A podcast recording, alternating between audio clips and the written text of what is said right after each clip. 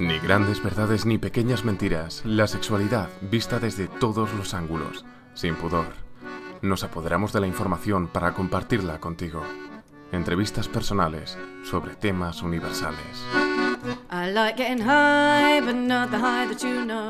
Hola Andrea. Hola Neus, ¿qué tal? Buenas. Bueno, hoy tengo el placer de hablar contigo. Tú eres una psicóloga, sexóloga y formadora en Sex Academy y uno de los talleres que haces tú es sobre el punto G. Em, y entonces que te quería tomar la oportunidad de hablar un poco de eso contigo en el podcast. Y preparando para la entrevista, una de las cosas que me di cuenta es que estaba viendo el punto G em, solo desde la versión con personas eh, con vagina. Y en parte porque yo tengo una, pero en parte porque todo lo que he escuchado, leído sobre el punto G suele estar dirigido hacia las mujeres pero hay una em, educadora sexual que me gusta mucho, Emily Nagoski. Eh, bueno, una de las cosas que ella dice que me gusta mucho es que estamos, todas las personas estamos hechos de las mismas partes, pero simplemente organizadas de manera diferente. Y entonces me pregunto si esto es similar con el punto G. Pues sí, a ver, eh, no diríamos exactamente el tema del punto G, pero sí que anatómicamente hablando, eh, yo esto lo descubrí por, fíjate, no por Emily Nagoski, pero sí por otra autora eh, que igual te suena también, que se llama Diana J. Torres, suele, suele llamarse eh, como Diana pornoterrorista, eh, que ella es antropóloga y estuvo también investigando un poco sobre este tema. Mm. Y fue la que, digamos, transmitió a un, a un, público más amplio el tema de que lo que normalmente se ha llamado como el punto P, que el punto G, perdón, que llevamos décadas hablando de, de punto G, pues tenía una de las teorías más fuertes lo relacionaban con, una estructura anatómica de la vulva que se llaman las glándulas parauretrales, ¿no? Normalmente se, conocen como glándulas de skin o de skene, pero bueno, el término mm, técnico que me gusta usar a mí es el de glándulas parauretrales. Y claro, esas glandulitas son, eh, están, digamos, eso, pues parauretrales porque están al lado de la uretra. Entonces, eh, la cuestión es que anatómicamente, como efectivamente, como dice Emily Nagoski, nos desarrollamos a partir de las mismas estructuras, ¿no? En el desarrollo embrionario. O sea, los genitales, tanto en el sentido hembra como en el sentido macho, todos parten de lo que se llama el, digamos, el, ese tubérculo genital, ¿no? ese bulbo del que se acaban desarrollando tanto un pene como, como una vulva, como esos estados intermedios. Eh, entonces, la cuestión es que esas glándulas parauretrales pues, serían como la estructura análoga a lo que se conoce como la próstata en las personas con pene. ¿Y qué es lo que pasa en las personas con pene? Que no se habla de un punto G, pero sí que se habla de un punto G. O sea, cuando se estimula, digamos, a la altura de la próstata, claro, se llama la estimulación del punto P, porque estás estimulando justo la zona, digamos, del recto que está a la altura de la próstata y que también se supone que es una zona especialmente placentera. Así que a lo mejor en personas con pene no hablaríamos de un punto G, pero sí que hablaríamos de un punto P, precisamente por esa relación entre estructuras anatómicas. Entonces, punto P en personas con pene y punto G en personas con vagina sería como lo análogo. Eso es, algo así sería más o menos. ¿Análogo o homólogo? ¿Cuál es la palabra? Sí, análogo, homólogo se usa un poco indistintamente, no, sabría muy bien qué es lo más correcto. Vale, entonces supongo que nos volvemos a, a, personas con vagina entonces con lo del punto G y, y bueno, entonces em, para, personas que, a lo mejor no lo tengan tan claro, puedes em, describir desde sin asumir nada qué es, ¿no? Y cómo identificarlo, dónde está, qué es eso. Pues sí, en, personas con vulva, a mí me gusta hablar y a muchas sexólogas nos gusta más hablar de zona G que de punto G, mm. eh, porque precisamente como no está súper definido, como tú decías, hay todavía como mucho desconocimiento y es que no es que haya desconocimiento a nivel general, es que hay desconocimiento incluso eh, desde la comunidad científica, a nivel médico, a nivel anatómico, todavía no hay mucho acuerdo. Entonces, se llama más porque no hay un punto concreto, no hay una estructura anatómica concreta que se diga, ah, es esto, no. Es simplemente que en lo que es la vagina, ¿no? en el interior de la vagina, pues en la pared vaginal anterior, o sea, la que estaría, digamos, más hacia nuestro ombligo, por así decirlo, por así decirlo, eh, pues como a unos 5 centímetros, 8 centímetros por encima de la entrada de la vagina, pues habría ahí una zona de piel que se identifica porque como es más rugosita, tiene una textura como diferente, ahí es donde se supone que en esa zona, en determinadas personas, pues puede existir mayor sensibilidad a la estimulación. Vale, y entonces la otra pregunta sería, entonces una vez se estimula, ¿qué sensaciones puedes sentir? Claro, la, estimulación de la zona G, de nuevo, repito el tema de que he dicho en algunas personas porque hay personas que tienen más sensibilidad en esa zona y hay personas que tienen menos sensibilidad. Es que depende de, bueno, y tampoco se sabe, muy bien de qué depende. Hay estudios que lo han relacionado la sensibilidad a esta zona con el grosor de la piel, el grosor del tejido de esa zona que está en la pared vaginal anterior, pues lo han relacionado con que unas personas fuesen más sensibles o menos sensibles pero de nuevo, hay muchas más hipótesis y pueden ser más un conglomerado de factores más que uno aislado de lo que dependa. Eh, entonces, eh, la estimulación de esa zona suele depender más, más que de acariciarla como podría ser la estimulación del clítoris, eh, las sensaciones se derivan más de la presión, de presionar esa zona, acariciarla, pero siempre presionando. Mm. Entonces, ¿qué es lo que ocurre? Que eh, hay muchas hipótesis que hablan de que las sensaciones que vienen derivadas de esto es que, claro, tú, como estás presionando esa zona, estarías presionando, o bien, según la teoría, ¿no? Una zona, digamos, más interna del clítoris, o bien estarías estimulando esas glándulas parauretrales. ¿Y qué es lo que pasa? Que el tema de las glándulas parauretrales, claro, como rodean a la uretra, la uretra es el conducto, digamos, eh, la parte de dentro del conducto por donde hacemos pis, ¿no? por donde sale la orina. Y lo que ocurre es que alrededor de la uretra hay lo que se llama la esponja uretral. ¿no? Hay como un tejido que lo rodea, que rodea ese conducto, y ese tejido es eréctil, o sea, puede hincharse, puede ponerse como más firme, ¿no? Como, pues como se puede erectar el clítoris, ¿no? O como se puede erectar el pene. Entonces, algunas hipótesis lo han relacionado con esto también. El hecho de que tú presiones ahí, estarías estimulando un tejido que puede erectar, ¿no? Puede, puede, ponerse, puede ponerse erecto. Entonces, por eso todas las sensaciones eh, que derivan de una presión ahí generan como, mm, claro, es difícil, ¿no? Eh, describir una, una, sensación tan, tan subjetiva, pero normalmente las personas que son sensibles a este tipo de estimulación sí que hablan eh, de que es una estimulación más, em, más difusa, o sea, no tan directa como la del clítoris, ¿no? que el, placer es como muy agudo, ¿no? el, orgasmo es eh, más, lo ves venir enseguida, es mucho más focalizado, es como un pico más intenso y que quizá el placer de la estimulación de la zona G lo refieren como algo un poco más difuso, pero que también puede como, digamos, eh, durar más, ¿no? O el placer se sienta de una manera más, más extendida, como más, más general. Vale, entonces esto es, un poco como cómo se estimula también y yo estoy pensando que algunas de las cosas que he leído, ¿no? Como comentaban que a veces las sensaciones puede ser un poco como de, de mearse o algo así y que a veces eso puede hacer que, como diga, que te corte el rollo no sé, ¿es esto algo que pasa con esta zona? Sí, esto pasa sobre todo cuando eh, la, o sea, no directamente con la estimulación, o sea, según empiezas a estimular, no es que venga la sensación de, orinar, pero sí que a las personas que llegan al orgasmo por esta vía de estimulación, sí que refieren la sensación de hacer pis, pero no quizá tanto eh, para el orgasmo en sí, sino más eh, para lo que se conoce como el squirt, ¿no? El squirt que es este líquido que puede salir despedido con, esa, con la estimulación de esa, zona de la vagina. el squirt no siempre, ojo, no siempre tiene que ir unido al orgasmo, no siempre tiene que ir unido al placer, pero bueno, sí es frecuente que, vayan unidos, ¿no? Que justo después al, al finalizar ese orgasmo, ¿no? Hacia el final del orgasmo, puede o no puede no haberlo, ¿no? Pero cuando hay squirt que sí que hay muchas personas que refieren que la sensación es como de, pues eso, ¿no? Como de, como de hacerse pis, porque al final tú estás, eh, eso, ¿no? Pues estimulando esa, esa, zona donde estábamos hablando, pues de esa, ese equivalente a la próstata, ¿no? Ese, esa, esa, zona de la uretra. Y mm. claro, en el squid sale un líquido que, de nuevo, también ¿no? no hay consenso científico sobre eh, cuánto tiene que ver, si más o menos con la orina. Normalmente no es, claro, no es hacerse pis al uso, pues porque no es un, eh, bueno, no, es un líquido que no tiene olor, no tiene color, o sea, realmente es diferente, pero bueno, sí que se han encontrado, se han encontrado algunas sustancias en común. Entonces, eh, sí, cuando viene la sensación de, como de, pues de, hacerse pis, hay mucha gente que para, pero realmente si tú te dejas, ¿no? si te das permiso para, disfrutar y sigues y sigues con la estimulación, pues al final lo que ocurrirá será no que, no que te vayas a hacer pis, sino que probablemente lo que tengas es un squirt.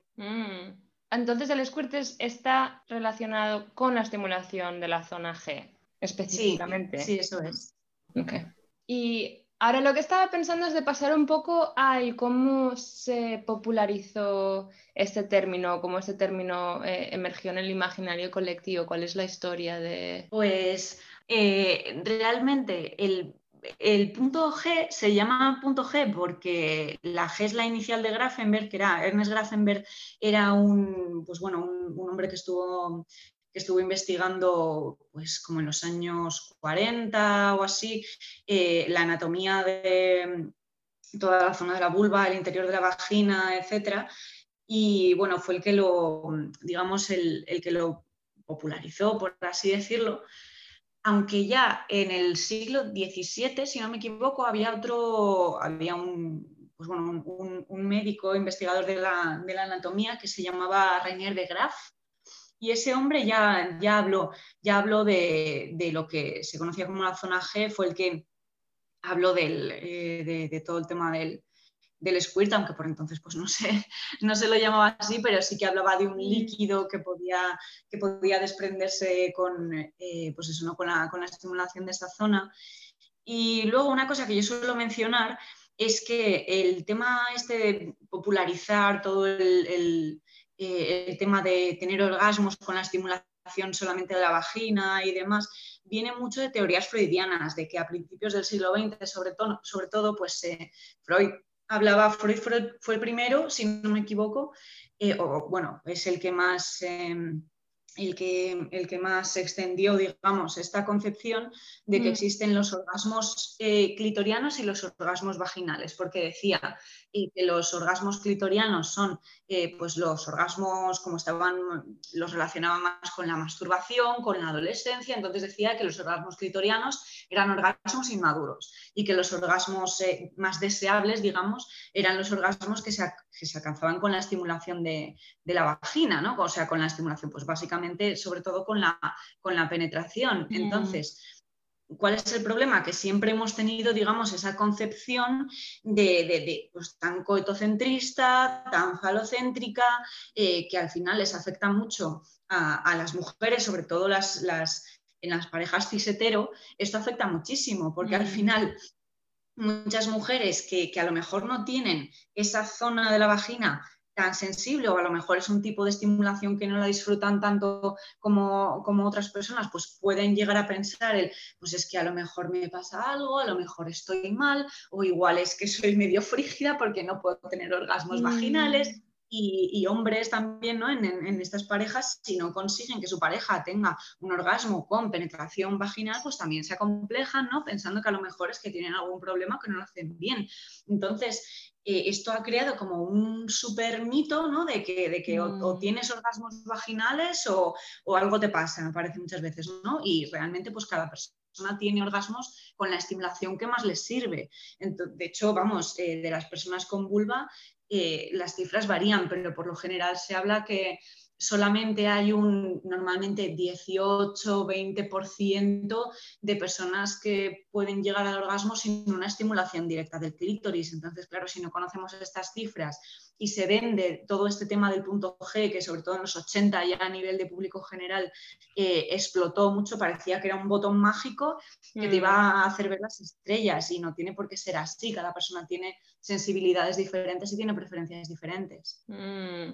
Entonces, em, así en los 80 es cuando se popularizó más. Y, y, a partir de ahí, así como digamos, ¿no? Como que la ciencia avanza muchísimo en los últimos años con toda la tecnología, sigue siendo, ¿hay consenso como lugar o es como dices tú, simplemente una zona? Mm? Claro, no, consenso no hay, porque es eso, como tampoco hay un, no es un órgano, no es una zona anatómica diferenciada que se puede identificar, entonces consenso no hay. Está, mm. ya te digo, está, digamos, esa, esa teoría, pues de que, de que la, que la relaciona con, con estas glándulas eh, parauretrales, ¿no? que, lo, que pues, sería un poco este tema de, la equivalencia con la, próstata. y luego están las teorías que, bueno, postulan más, que tiene que ver con la estimulación de esa esponja uretral, de ese tejido eréctil con, terminaciones nerviosas. Y es que también hay, partes ¿no? de la comunidad científica que hablan más de, pues bueno, que, de que es una zona que realmente no se puede afirmar que exista, como anatómicamente no está diferenciada, no se le puede poner un nombre diferente y que de hecho quizá lo que ocurre es simplemente que es una zona de la, de la vagina por la que se estimula de manera más indirecta el clítoris. Que mm. sí, efectivamente, es una, es, es, una parte del cuerpo que podemos, que podemos diferenciar como, como estructura anatómica. Mm.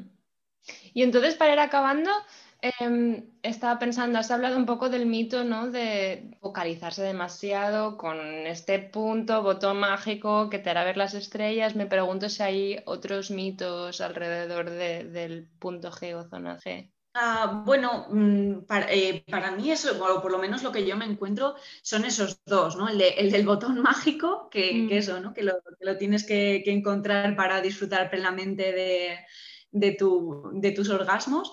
Y por otra parte, el, que comentaba antes, ¿no? que tiene como más recorrido histórico de que, de que el orgasmo más deseable es ese, ese orgasmo que viene con, penetración vaginal. O sea, son como los dos pilares que sostienen un poco todo, todo ese tema. Entonces, a mí lo que me gusta es darle un poco la vuelta a todo eso y, no tirarlo por tierra, pero sí el decir, bueno, pues eh, si tú quieres explorar tu potencial para, pues bueno, para conocer más tu cuerpo, para si tienes vulva, pues para conocer más tu vulva, o si tu pareja tiene vulva, pues también explorar con ella. El, bueno, vamos a ver, ¿no? El, adoptar esa actitud curiosa, sin presiones, sin exigencias de, llegar a un orgasmo, porque al final si te obsesionas con, llegar a un orgasmo o con tener un squirt, pues desde luego con esa presión que le pongamos no, pues no vamos a llegar. Entonces yo lo que propongo es, simplemente eh, pues explorar, conocer, tener la información de, mira, hay un montón de hipótesis, o sea que de momento no tenemos verdades absolutas y simplemente vamos a, vamos a probar y vamos a explorar el cuerpo para, pues bueno, para también conocer qué maneras de estimulación podría haber, qué posturas podría haber, qué juguetes ¿no? están diseñados para, mm. estimular diferentes zonas del cuerpo para, para eh, pues bueno, eh, tocar diferentes puntos y que así cada, cada persona pues se vaya a su casa conociendo un poquito más y con actitud más de, descubrir y de probar. Mm, qué bien. Y esto y más cosas, supongo, tratas en el, cuando haces talleres sobre el punto G, ¿verdad? Y creo que hay uno pronto en Madrid, presencial. ¿Está, ¿Sigue adelante? Sí, de, bueno, de momento sí, lo vamos a hacer el, jueves en, en la tienda de Amantis Retiro de la calle Alcalá y, sí, en ese taller pues lo que hacemos es tiene esa parte, digamos, más de, información, un poco como lo que hemos estado hablando tú y yo aquí, de cuál es la historia, eh, qué se supone que es, dónde está. A mí me gusta también eh, poner algunas, ahí me pongo un poco profe, ¿no? Poniendo diapositivas también para, para que la gente luego en casa pues se puedan autoexplorar, ¿no? Y puedan eh, mm. ver, a ver si reconocen eso, ¿no? El área donde estarían las glándulas parauretrales y todo. Mm. Y, y después ya pasar más al tema de, pues bueno, hay, gente que viene sola, hay gente que viene con su pareja, entonces, pues, ¿cómo, cómo podemos hacer, no? Pues eh, si te interesa eh, mm, explorar la zona G con, masturbación, pues, eh, ¿cómo podemos encontrarla con los dedos? ¿Con qué juguetes, no? ¿Qué juguetes son los, los más adecuados? también, pues, ¿cuál es la diferencia entre lo que se conoce como eyaculación y el squirt, ¿no? todo, mm. todo eso que puede venir de esos eh, esos fenómenos, digamos, eh, cuáles son las mejores posturas si estás en pareja, si por ejemplo quieres, quieres estimularlo con, penetración, pues intentar hacer un compendio de todas las, cosas que nos podrían interesar sobre este tema y lo dicho, que luego ya cada persona pues eh, de manera más, más íntima en casa pues pueda, pueda experimentar y explorar un poquito. Mm. ¿Y has dicho jueves 22? De octubre? El jueves a las 7, eh, si no me equivoco, 7 de la tarde. Y luego este imagino que es uno que a veces eh, se hace online también. Sí, en ocasiones lo, hacemos online. Eh, hay veces que lo, hago, que lo hago yo. El mío es más, digamos, más teórico, podríamos decir, porque bueno, doy esta información y hablo sobre lo dicho, ¿no? Posturas, etcétera, y demás cosas. Eh, y luego también hay compañeras que dan, que dan este taller, eh, digamos, más para, pues bueno, para personas con vulva que quieran autoexplorarse directamente en el, en el taller. Mm. Y bueno, pues se, mm. puede, se puede hacer, ¿no? Se puede coger un espejito, se puede mirar la vulva, se puede, pues bueno, ¿no? Hacer de, diversas maneras el, taller, pero bueno, sí, el que doy yo lo, se hace tanto, tanto presencial como online. Mm. Vale, pues muchísimas gracias, Andrea. A ti, Neus, por, bueno, pues por darme este, este ratito para hablar en el podcast. Así que eso, si alguien quiere información del, eh, taller, pues bueno, está, en, está ahí en, la web tanto de, en el blog de Amantis y en el de Sex Academy. Entonces, bueno, pues ahí está toda, toda la info con horarios y inscripciones y demás. Vale, lo pondré también en las notas del episodio. Vale, genial. Síguenos también en nuestras redes sociales. Tenemos muchas más cosas que enseñarte. I like getting high, but not the high that you know. Climb up the mountain, touch of that snow. And I like getting down, get down to the valley below. Get my feet in the water, feel that flow. And I get off it all the time, on all the different colours are green. Get off my rocks on the rocks, pink, brown, and cream.